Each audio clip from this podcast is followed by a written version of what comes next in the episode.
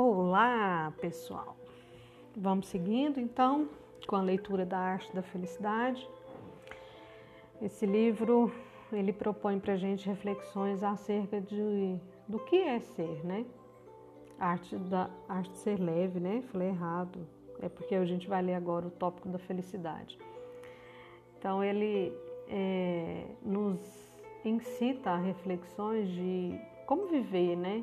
Essa vida tão atribulada, tão corrida, de uma forma menos pesada, menos exaustiva, é, de, da forma como a gente pode conseguir, mas sem receitas, né? Ele, é, ela está contando aqui vários casos, são muitas entrevistas que ela fez, são muitos depoimentos e nenhum propõe uma receita. Eles fazem, eles falam do que dão certo para eles. E é sobre isso que eu acredito que a vida é, sabe? A gente aprender um pouquinho aqui, um pouquinho ali, mas sem querer encontrar uma fórmula mágica, porque essa fórmula não existe, né? Existe aquilo que eu dou conta de fazer. E para mim é diferente de você, e para você é diferente de mim, e a gente vai caminhando. Então vamos lá felicidade? E tem uma interrogação aí. Não incluiria a busca pela felicidade sua própria ruína? O mandamento moderno de ser feliz não produz ele mesmo formas de descontentamento? É um pensamento do Darren McHone, que é autor do livro Felicidade, uma história. Então ela inicia agora os números da felicidade. Vamos lá então. Manhã gelada, em Arraia, na Holanda. Desço do táxi, numa rua silenciosa e deserta, toco de leve a campainha da casa.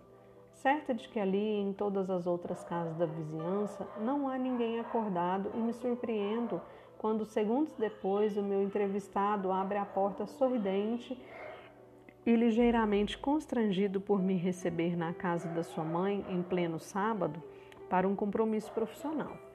A entrevista havia sido agendada para segunda-feira seguinte, na Erasmus University de Roterdã. Mas o Dr. Ruth propôs anteciparmos a conversa para o fim de semana que passaria com a mãe Arraia. Numa sala aconchegante, um vaso de tulipas na mesa, um café preparado pelo próprio doutor, abro meu caderno de anotações, respiro fundo e penso: por onde começar a entrevista? Estou diante do sociólogo que criou e coordena o maior banco de dados do mundo sobre felicidade. O World Database of Happiness da Erasmus, Erasmus, Erasmus University, que mede os índices de felicidade das nações e reúne mais de 8 mil estudos sobre o tema. Mas a minha intenção não é ouvi-lo falar sobre os números, é saber o que acha da felicidade alguém que se especializou em traduzi-la numericamente. Começo perguntando sobre felicidade de forma geral, mas assim que me refiro ao seu trabalho, o doutor faz questão, faz o que eu mais temia. Vai direto ao notebook e começa a mostrar uma sucessão vertiginosa de tabelas, mapas, gráficos, índices indecifráveis. Claro, a sua especialidade é essa. Lá fora, os termômetros marcam 2 graus abaixo de zero e dentro da casa a temperatura é confortável. Mas no esforço para entender o que está na tela e que nem remotamente lembra qualquer imagem que eu tenha de felicidade, começa a suar. Tiro o cachecol, depois de umas duas ou três, depois uma das três blusas que havia vestido debaixo do casaco e o calor não passa. A constatar o meu desconforto, o sociólogo deixa o notebook de lado e pacientemente começa a conversar. Conta que se interessou pelo tema da felicidade quando ainda era aluno do curso de Ciências Sociais, na década de 1960. Numa época em que a sociologia se voltava para a miséria e a psicologia, que ele também estudou, tratava de doenças, o doutor queria saber em países, em que países as pessoas se sentiam mais felizes e quais eram as causas dessa felicidade. Seus professores afirmaram que era impossível medir a felicidade de um povo mas ele insistiu. Passou anos pesquisando, publicou livros e centenas de artigos, criou o Word Database de 1984, transferiu os dados para os computadores da universidade 15 anos depois e hoje é uma das estrelas da psicologia positiva, que mantém o seu foco na saúde mental e não nas doenças, e fala sem pudor sobre coisas como contentamento, felicidade e alegria. Todos os jornalistas que entrevistaram Ruth querem saber como é possível medir a felicidade. Incapaz de ser original, pergunto a ele como se mede o que sentimos. Por exemplo, quando encontramos alguém que amamos e depois de uma longa ausência. O holandês admite que algumas coisas que associamos à felicidade são imensuráveis, mas garante que é possível precisar o grau de satisfação em que as pessoas sentem com a sua vida de maneira geral. É o que ele e sua equipe fazem. Medem a felicidade individual ou subjetiva e pedem às pessoas que respondam um questionário em que aparece a mais básica das perguntas considerando a sua vida como um todo, qual é o seu grau de satisfação? Eita, será que a gente consegue? Será que a gente é capaz de responder, gente, essa pergunta? Vamos fazer uma pausa aqui. Se fosse para a gente avaliar em uma escala de 0 a 10, como é que estaria o grau de satisfação da vida como um todo? Não é para falar de uma área específica, é da vida como um todo. Vamos tentar responder essa pergunta. Continuando a leitura.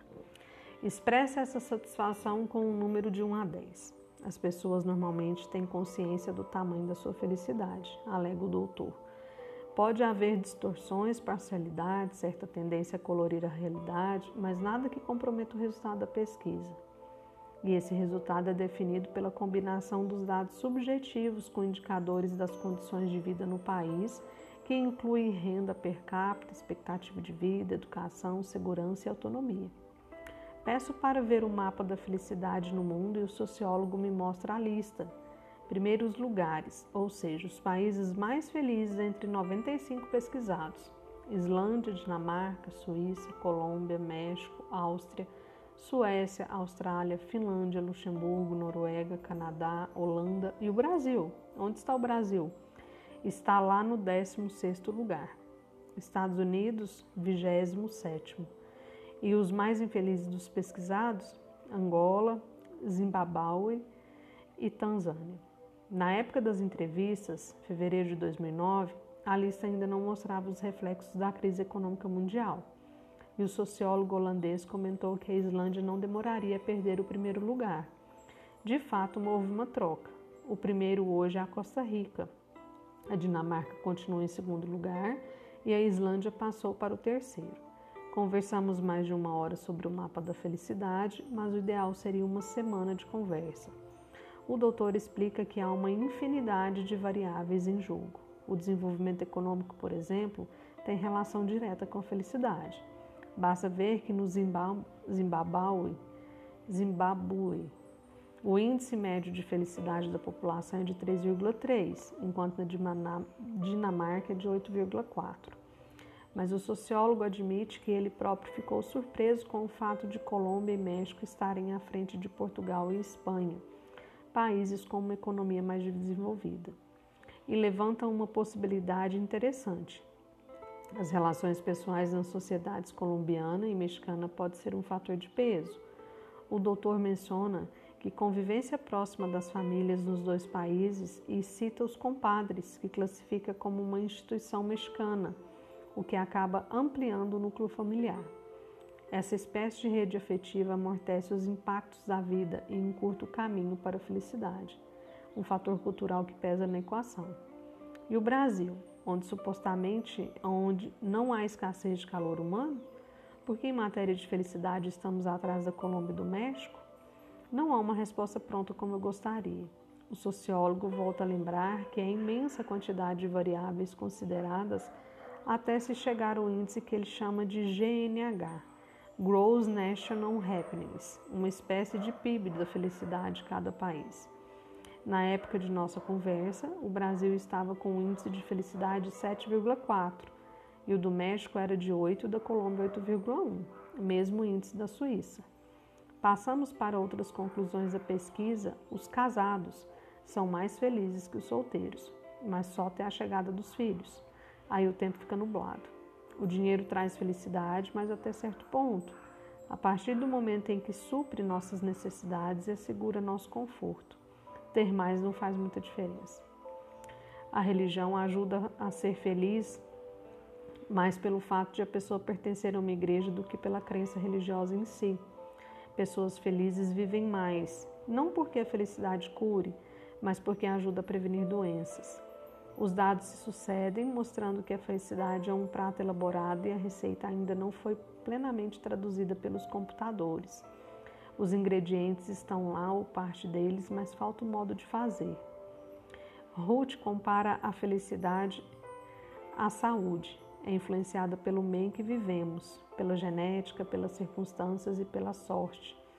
Embora possa aumentar dependendo do nosso comportamento, existe o que ele chama de habilidades básicas para lidar com a vida ou para enfrentar problemas. Pessoas felizes não são pessoas que não têm problemas, são aquelas mais preparadas para enfrentá-los, porque geralmente têm bom senso, resistência e capacidade de tolerar as frustrações. Então, esse aqui vem de encontro né, com o que a gente comentou no último podcast.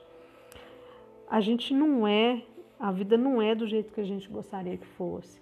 A vida é como é possível de ser.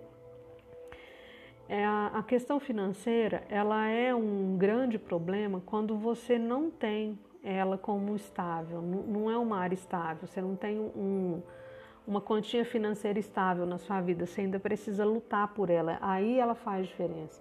Mas quando você está numa instabilidade financeira, ela já não é importante mais. Aí você vai para como se fosse a escala de Maslow, né?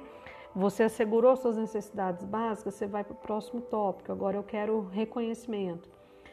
Assegurou reconhecimento, você vai para o próximo tópico, que é desenvolvimento humano. Agora eu quero ser melhor do que eu sou. Então, é, essa, a gente atrela muito a isso, né? Que felicidade está muito atrelada à questão financeira. Mas ela é só o início da, da caminhada de todo ser humano. Ela não é a chegada, ela só é o início. Então, ele continua. Investir na estrutura emocional é investir na felicidade. Sugere que a postura de cada um diante da vida tem um papel fundamental. Em países como Holanda ou Suíça, em que as condições sociais são boas de modo geral, o que vai diferenciar o grau de felicidade do indivíduo é o aspecto subjetivo, o fator psicológico. Sempre existirão pessoas mais felizes que outras no mesmo meio no mesmo ambiente, até no céu. Se você chegar lá, verá que tem algumas pessoas que estão mais felizes. São aquelas mais bem equipadas do ponto de vista psicológico. É o quanto a gente aguenta pressão, né? É, e não é pressão no sentido pior de uma situação difícil. É no sentido de você recomeçar, de ser resistente a essa pressão, mas essa pressão não te destruir. Ela te fortalecer para você com os recursos que você desenvolveu aguentar a pressão, você recomeçar. Então, por isso ele fala das questões emocionais e por isso, em países desenvolvidos, as pessoas ainda se suicidam, as pessoas são infelizes, porque não são todas as pessoas que têm os recursos emocionais desenvolvidos. Né? A conversa chega ao fim, mas eu não resisto. Peço ao doutor para me receber por 10 minutos na segunda-feira, na Universidade de Roterdã só o tempo de conhecer o local onde funciona o World Database of Happiness. Ele concorda e na segunda nos encontramos. Primeiro visito a sala em que estão os computadores, uma equipe concentradíssima trabalha com os olhos grudados nas telas. Alguns são voluntários e todos parecem tensos. Custa processar a ideia de que ali naquela sala sombria, em milhares e milhares de arquivos, estão mapeados os caminhos ou alguns caminhos para a coisa que mais buscamos na vida o sonho dourado da humanidade desde que o mundo é mundo.